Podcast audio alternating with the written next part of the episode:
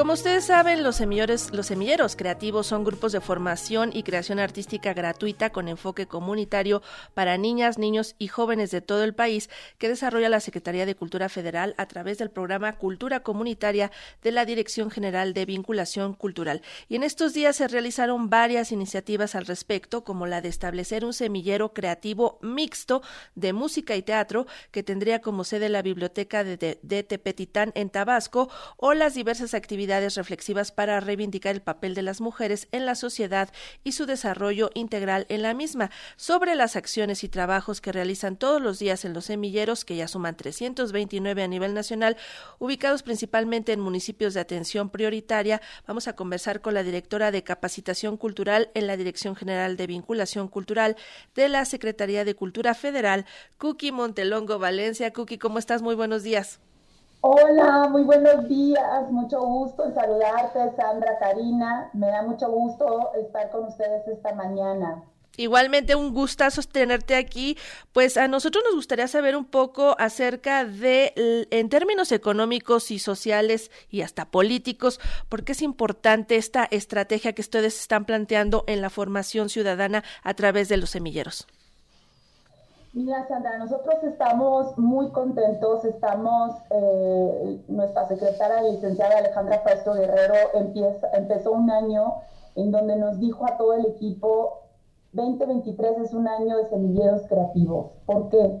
Porque justo es a través de programas de cultura comunitaria como el de semilleros creativos, el de convites culturales, el de holgorios, que podemos reconstruir el tejido social, como tú bien lo dijiste, Sandra, al inicio. Eh, qué mejor explicación de, tu introducción, justo en comunidades que estaban apartadas, que no habían llegado en administraciones eh, pasadas, y justo en estas comunidades llegan, eh, se dialoga con la comunidad, se hace una asamblea, se hace todo un, no es como una imposición y llegar a, bueno, aquí quiero un semillero creativo, no son talleres, la metodología que utilizamos es de saberes, pero de usos y costumbres también de la comunidad.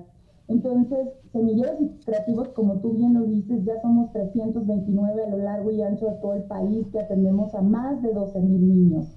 Entonces, más que estrategia política, yo, como lo menciona Sandra, yo creo que este es un programa social que ha ayudado a reivindicar vidas y a estas semillitas hermosas que en lugar, no tenían un lugar donde zapatear, por ejemplo, ahora que estuvimos en, en Tabasco, donde zapatear, donde tener un foro para escribir, donde tener un foro para pintar estamos realmente muy contentos con este programa de Semilleros Creativos.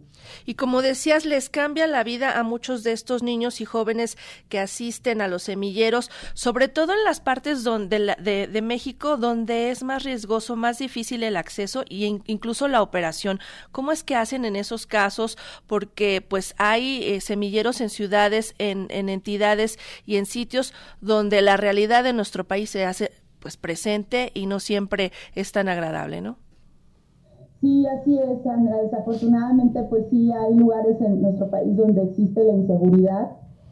Y en esa inseguridad, por eso es esto de construcción de redes, como te decía, Semilleros Creativos es un detonador de comunidad, es un detonador de redes porque dentro de un semillero creativo está la figura no solo del docente de la disciplina artística, sino también hay un promotor, un promotora que tiene ese contacto directo con padres, con madres de familia, con actores sociales muy importantes como llega a ser el maestro de la escuela, el director de la escuela, los directores de los centros culturales, donde son los, las sedes de los semilleros que son detonadores, digamos, de este resguardo de, de niños y niñas en el sentido de que ellos se sienten primero escuchados, ¿sí?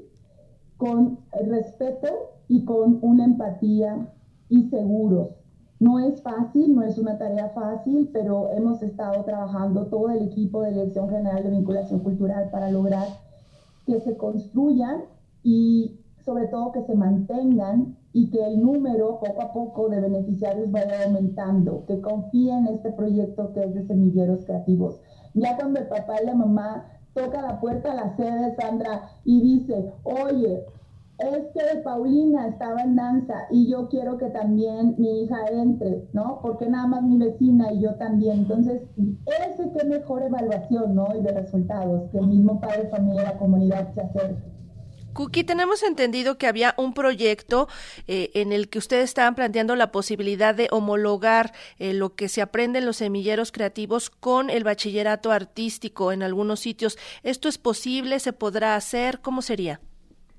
Mira, son, son, metodologías distintas. No sé si te refieres, Sandra, a los programas que tiene Limbal, que son escuelas de iniciación artística y que solo se dan los centros de educación artística y, por supuesto, las escuelas superiores que están no solo en el sino también en, en Monterrey, Nuevo León, la Superior de Danza y Música.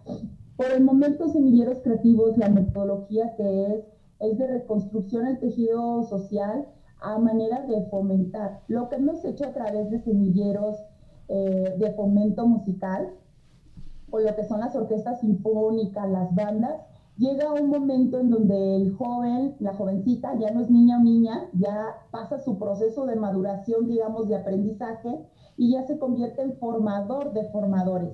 ¿Qué quiere decir esto? Bueno, pues que el jovencito, jovencita, ya él ya está llevando una metodología, una pedagogía que a su vez nos ayude a capacitar, a fortalecer las enseñanzas de los más pequeñitos que van iniciando, porque cabe recalcar que semilleros creativos no es como que hay una fecha de inscripción, todo el año las inscripciones están abiertas, entonces en ese proceso se van sumando. Y por supuesto, pues los niveles son muy distintos, por eso se ha generado la figura como de formador formadores en el área de música. Eso está excelente porque aprenden primero y después también transmiten sus conocimientos y eso también les da otra oportunidad de vida, de ganarse la vida, no solamente de aprender pues una de estas artes, de estos oficios. Y bueno, pues son ya 329 semilleros. Esto va creciendo. ¿Van a abrir más? ¿Cuáles eh, pues los planes que tienen para este año con los semilleros? Bueno, yo te puedo comentar eh, que nuestra secretaria del equipo hemos estado en gira, pues en, varios estados. Te puedo comentar los recientes, ahorita que comentabas al inicio, los estados del sur-sureste. Estuvimos en el estado de Chiapas, en donde la Secretaría eh, de Cultura va a aportar lo que son este, instrumentos, el gobierno del estado va a poner su parte, eh, facilitadores, y vamos a sumar esfuerzos para que Semilleros Creativos puede estar en más lugares, ¿sí? Yo creo que sumando podemos llegar a un alcance mayor. En Tabasco, quiero contarte que acabamos de estar y justo en la biblioteca de Tepetitán, Macuspana, esta es una biblioteca en donde se ha rescatado a través de la Dirección General de Bibliotecas, pasa al resguardo este federal pero este, llama mucho la atención porque justo ahí es donde el presidente empezó a leer, justo es donde empieza todo, ¿no? En Macuspana. Y este, estamos muy contentos, como tú lo mencionaste al inicio, de poder generar ahí un semillero que sea mixto de música y que también se pueda dar teatro. Porque también ahí hay artesanos de cartonería, también ahí hay el inquietud de danza, Justo el mes pasado iniciamos el semillero en Belén Macuspana, que es de pintura. Entonces, estamos atendiendo, como te comento, municipios, localidades en donde pues no, no se les había puesto esta atención. Y créeme que hay niñas y niños que nos preguntan y que nos dicen y que ya quiero empezar, ¿no? Así es. Pues un gusto saber de estas acciones y de estas iniciativas a través de los semilleros creativos. Sigan adelante y aquí estamos para saber más de todos los emprendimientos que hagan y sobre todo los logros que tengan con todos los niños y jóvenes que asisten en todo el país a estos semilleros creativos. Cookie Montelongo, muchísimas gracias por conversar con nosotros esta mañana. Mil gracias, Sandra. Gracias a, a Radio Educación. Saludos. Hasta pronto. Un abrazo.